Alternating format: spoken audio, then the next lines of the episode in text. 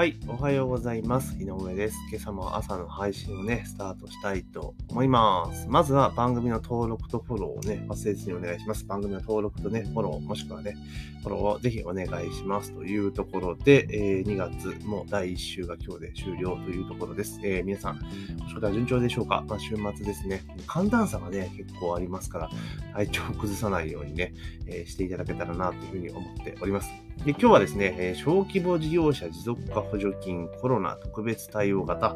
のですね、採択結果が、えー先週の金曜日にね、出ましたので、まあ、それについてお話をしていきたいというふうに思います。よろしくお願いいたします。で、小規模事業者持続化補助金っていうのを、まあ、知ってる方は知ってらっしゃると思うんですけど、知らない方はなんじゃそりゃって形ですし、えーそもそも事業をされてない方ね、会社員の方だと、まあ、多分ほとんど知らないと思うんですが、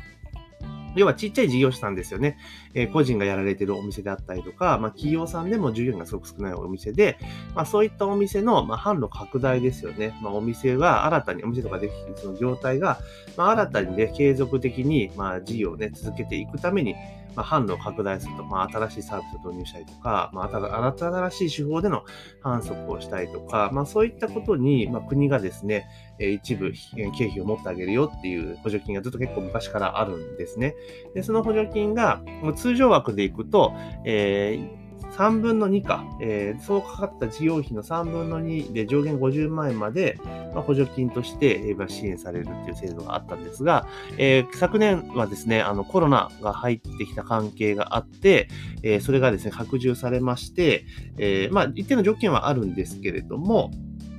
えー分、あ、4分の3補助されて上限が100万円と、えー倍になったというような形なんですね。でまあ、そういった補助金が、えースタートしておりまして、まあ、結構、えーでしかも、例年ですね、この小規模事業者持続化補助金っていうのは、1回金の募集だったの、1年に1回だったのが、今年は複数回募集がされる、本年度か、複数回募集されるということで、まあ、結構注目を浴びてですね、えーエントリーする方は多かったのかな。で、私自身も第2回の、えー持続化補助金のコロナ型の方に、えー申請をさせていただいて、えーなんとかね、採択いただいて、今やっている最中、最やってる最中というかもう終わりなんですけれども、あとは報告書出してね、まあ終了というところなんですけれども、まあそんな補助金があって結構話題になってきたと。で、えー今回ですね、第4回目のその募集締め切り分の、えー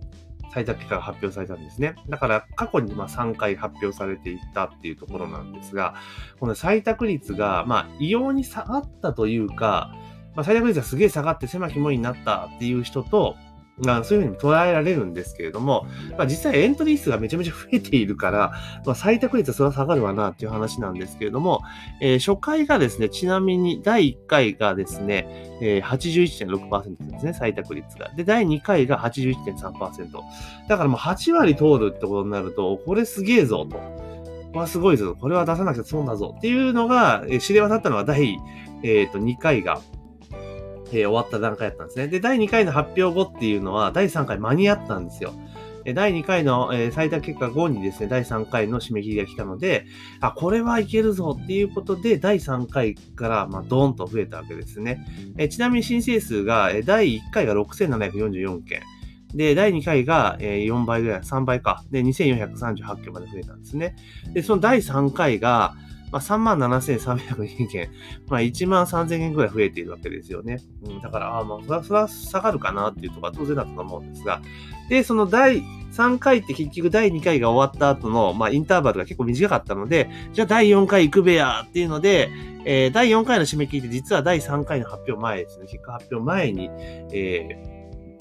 締め切りがあったんですけれども、で、え第4回が、第4回がね、発表されたんですよ。昨日、えー今度の金曜日ね。で、なんと採択率が29.4%、ついに3割を切ったと。まあ、それでも3割近くあるわけですから、まあ、悪くはないと思うんですけどもね。でも、申請数が、えー、52,529件というところで、第2回の倍ですよね。まあ、そ第2回の倍で、で、採択数が1万5000件なんですけれども、まあ、第2回が1万9000件っていうのがあったので、まあ、確かに第1回、第2回っていうのは基準が緩かったのかなっていうのはちょっと否めないところは正直あります。で、実際、私も書きましたけれども、あの、第2回に出したわけじゃないですか。だからまだ結構あれなんですよ。その、なんか固まってない状態だったんですよね。しかも今年コロナでバタバタしてたじゃないですか。だから、で、しかも出したタイミングって結構まだコロナでやばいぞって言われるタイミングだったので、まあ、基準緩くてもしょうがないのかな。で、第3回の頃になってくると、大体、まあ、コロナどんなもんだし、で、こういう、どういうレベルのものが通すべきなのかっていう、まあ、ある意味ガイドライン的なものも出来上がってっていう感じになってると思うんですよね。だから、え次も第5回が、え多分ね、もう締め切りが昨年の12月末にあったんで、まあ、その発表も多分連休前ぐらいになると思うんですけど、多分おそらくもっと厳しい、え数になるんじゃないかなというふうに思っております。えだって第4回を出る前に第5回もう一回出してる人もいますんで、まあ、そんな厳しい状況になっているのかなというところでございます。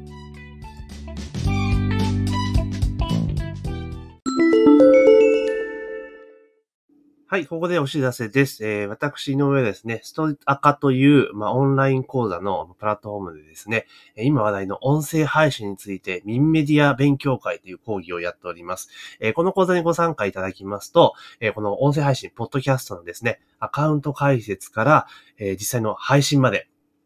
実際のワークを通じてですね、その講座内で自分のポッドキャスト番組が持てるようになります。毎週ですね、講座開催しておりますので、ぜひ自分も音声配信、ポッドキャストをやりたいなっていうふうに思われる方は、ぜひね、概要欄にリンクを貼っておりますので、まあ、そちらの方からね、講座のご案内ページをご確認いただければというふうに思っております。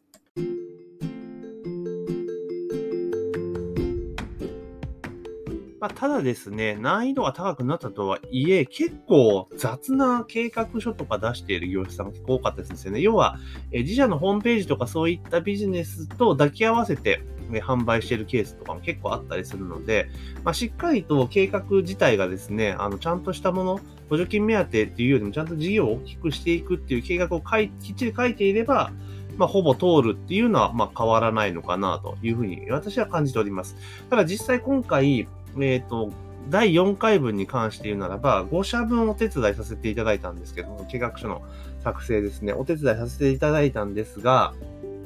まあ、ざっくりですね、えー、2つ通らなかったんですね。で、3社通ったんですけど、2つ通らなかったと。で、この通らなかったところが、で、あの、ちょっとね、理由はなんとなくわかんないんですよね。わかんないですよ。むしろ、えー、今回通らなかった2社の方が結構制度とかいうか、仕組みとしてはすげえなっていうふうには思ってたんですけど、まくかけてたなと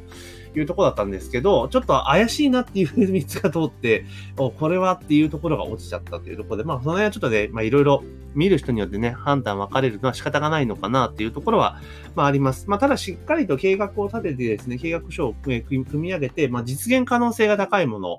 うん。であれば、あの、まあ、ほぼ通るんじゃないかなっていうのは、今やっていた感想としては感じているところですね。なので、まあ、しっかりとその補助金の趣旨にのっとって、まあ、それを実現するための計画プランニングさえしっかりできていれば、まあ、ほぼ通るんじゃないかなと。言うほど難易度は難しくないと。で、あの、見た目のその、なんていうかな、採択率はめちゃめちゃ下がってますけれども、まあ、採択件数も若干落ちてますが、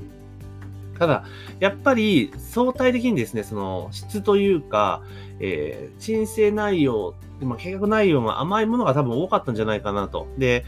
さっき言いましたよね、その、第1回、第2回の採択率があまりにも高かったので、あの、まあ、本当にイケイケじゃんじゃんで、その、結局なんか、クライアントにはなんかしょぼいホームページがなんかパワンとくれたって、あとはもうガス、ガスごっそりと補助金持っていくみたいな業者も結構営業もいっぱいあったみたいなので、まあそういったところは軒並み全部やられてんじゃないかなって、やられてるっていうかもう採択だったんじゃないかなとは思いますけれどもね。うん。だから、まあそう考えると、しっかりと繰り返しなんですけど、まっとうな ちゃんと、えー、本当補助金の趣旨にのっってやってるところは多分通ってるんじゃないかなという気はすごくしています。で、実際に、その、例えば、えっ、ー、と、補助金のね、資料作成と私やってますけれども、あの、本当ね、ぶっちゃけ言いますけど、あの、費用対効果で言ったら、あんま良くない あの、計画書を作るのをやって、で、それで、あの、もら対価としてもらうってことを考えると、まあ、言って良くないですよね。そんなに大したものじゃない。だからやっぱり、その、えー、手伝って、で、それ通った後に自社のサービスを利用していただくっていう立て付けじゃない、確かにしんどいなっていうのはあるんですよね。あの、行政書士さんとかだったら別にそれが仕事ですからいいんですけれども、我々のようなその、事業者サイドになってくると、むしろそれと、なんか通ることを手伝うからこそ、その後自社のサービスを使ってもらうっていう立て付けが結構重要かなとはやってて思っています。なので、営業補助金のね、その申請書の計画を作成代、作成代行っていうか代行ダメですから、あの、要は作成支援っていう業務で考えた場合に、あの、その自社の単純に作成支援だけで、あの、フィーをもいただいてやるよりも、あの、むしろ、その、その後の自分のビジネスに、ちゃんと、一部お金がちゃんと流れるような形に、まあ、設計する方がいいんじゃないかなと。私の場合は広告費とかね、広告代行やってますから、まあ、その一部をね、あの、広告代行に回してもらえるって形になれば、まあ、やる意味あるかなっていうところはあるんですけどね。まあ、とにかくですね、しっかりと計画書を立てて、目標を持って、その補助金の趣旨にのっった形でですね、あの、組んでいくと、まあ、ほぼ通るんじゃないかなっていうのは私の見解です。ただ単純にそんなの補助金をもらって、どうじゃこうじゃっていうことを考えると、やっぱ厳しいのかなっていうのも思ってます。で、今度もですね、またコロナ、えー、低感染症リスク対策型みたいなので、まあ、同じく4分の3で100万円上限っていうのはこの後ね、第3次補正通りましたので、また出てくると思いますから、まあ、しっかりとですね、あの、趣旨にのっった計画で、実際にご自身のビジネスをね、あの、再構築するっていう意味でですね、使えば、えー、使うためにですね、申請すればほぼほぼ私自身は通るんじゃないかなというふうに、えー、思っております。というところでね、ぜひね、すごくいい制度だと思いますので、これ使わなきゃやっぱりもったいないと思うんです。事業されている方であれば。うん。なので、ぜひですね、エントリーしていただいてご活用いただけたらいいんじゃないかなというふうに思います。というところですね、今日はですね、えー、先週の金曜日に発表されました、